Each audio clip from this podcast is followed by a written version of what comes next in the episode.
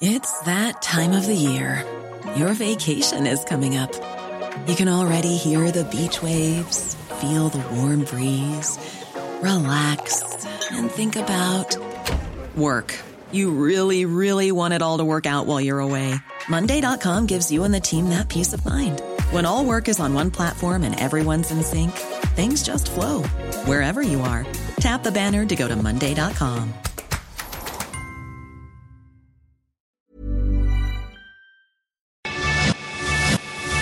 lo cuento, te lo cuento. Tu dosis diaria de noticias. Hola, soy Pau Mendieta y aquí te va tu dosis diaria de noticias. ¿Te lo cuenta? Te lo cuento.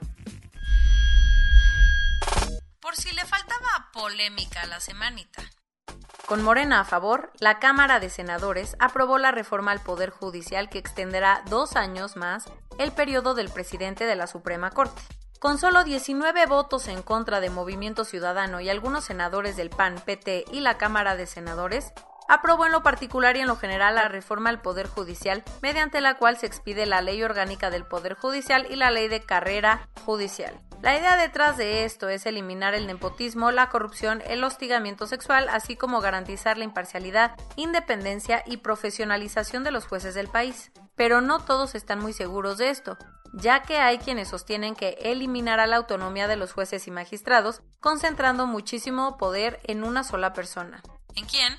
Ni más ni menos que en el presidente de la Suprema Corte de Justicia de la Nación, ya que la ley también contempla que su mandato se extienda dos años más.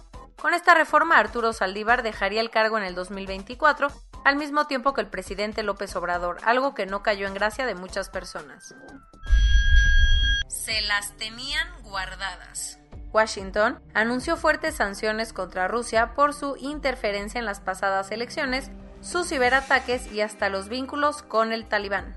No es como que estamos en plena crisis de los misiles, pero sí es un hecho que las cosas entre Estados Unidos y Rusia están muy tensas. Prueba de ello fueron las sanciones que impuso ayer el gobierno de Joe Biden al Kremlin, a quien acusa de tratar de interferir en las elecciones del 2020, provocar un ciberataque masivo y hasta negociar con el grupo talibán para que cometiera ataques contra las fuerzas estadounidenses desplegadas en Afganistán. La Casa Blanca aseguró que estas acciones internacionales desestabilizadoras fueron ejecutadas desde el Servicio de Espionaje Exterior de Moscú, así que impuso las sanciones más duras desde el gobierno de Donald Trump.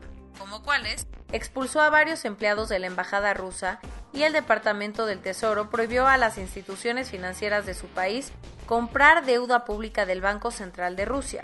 Y porque los problemas se solucionan de frente, Biden dijo que le informó de estas sanciones personalmente a Vladimir Putin a través de una llamada respetuosa y sincera. La Corte del Distrito Este de Nueva York, donde se juzgan la mayoría de los delitos relacionados con narcotráfico, pidió confiscar cinco inmuebles de Rafael Caro Quintero. Según la Corte estadounidense, estas propiedades se ubican en y alrededor de Guadalajara y fueron compradas gracias a las ganancias del narcotráfico. Para tratar de ocultarlas, el Departamento de Justicia de Estados Unidos señala que Caro Quintero las puso a nombre de algunos familiares. Washington aseguró que la orden de confiscación se negociará con México a través de los canales diplomáticos necesarios para que se pueda llevar a cabo. Después de un intenso debate, Jaime Bonilla expropió el Club Campestre, un famoso club de golf ubicado al sur de Tijuana. Según apareció en el Diario Oficial de Baja California, las 80 hectáreas pasarán a ser propiedad del gobierno para construir el complejo interactivo campestre, un espacio cultural y de recreación para toda la sociedad. Según el gobernador, la medida se tomó ya que los propietarios del club de golf debían impuestos y considerando que este lugar es el único posible donde el nuevo proyecto puede ser construido, pues ya.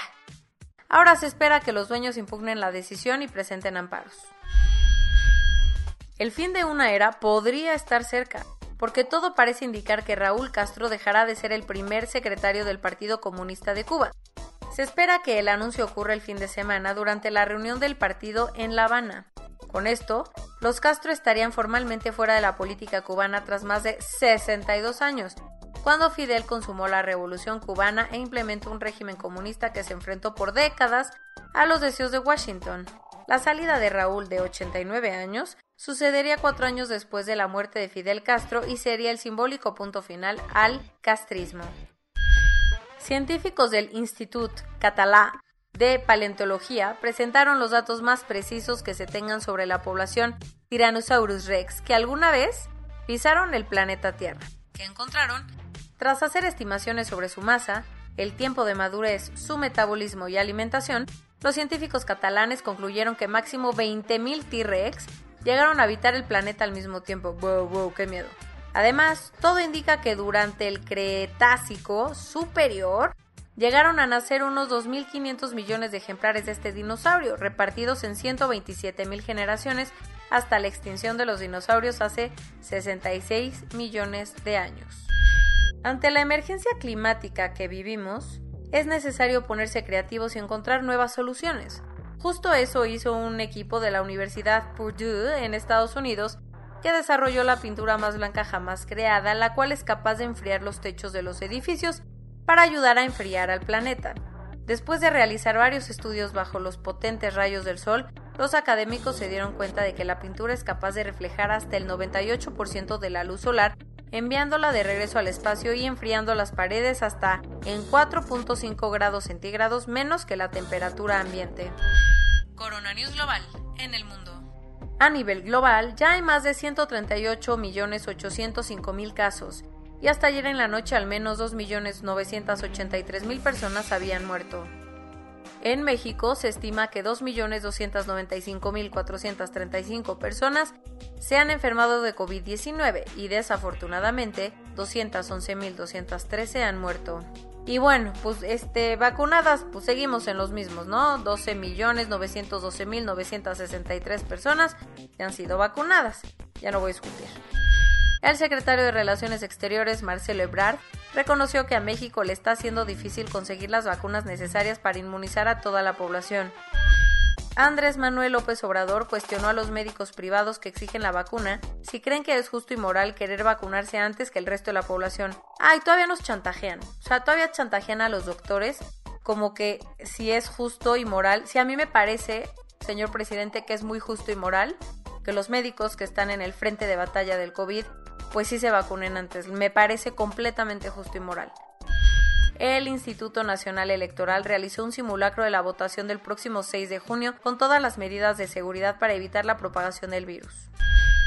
La Universidad de Oxford aseguró que hay mucho más riesgo de padecer una trombosis a causa del COVID-19 que por aplicarse la vacuna contra la enfermedad.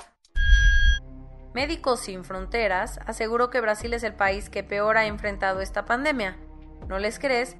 Varias de las ciudades más importantes del país ya registran más muertes que nuevos nacimientos. Ya que más del 58% de la población recibió las dosis de la vacuna de Pfizer, Israel eliminó el uso obligatorio de cubrebocas en la vía pública. ¡Ole! Con cientos de personas necesitando evacuar sus hogares, el gobierno de San Vicente está preocupado de que las erupciones del volcán de la Soufrière incrementen los contagios. Debido a que la aplicación de la vacuna de AstraZeneca está suspendida, Francia y Alemania anunciaron que a las personas que hayan recibido la primera dosis de este fármaco se les aplicará una dosis de Pfizer o Moderna. El primer abrazo, una pieza del fotógrafo Matt Nissen, que muestra a una anciana abrazando a una enfermera brasileña con todos los equipos de seguridad. Fue galardonada como la foto del año por el World Press Photo 2021. Y esto es todo por hoy. Nos vemos la siguiente semana con tu nueva dosis de noticias. Pau Mendieta se despide.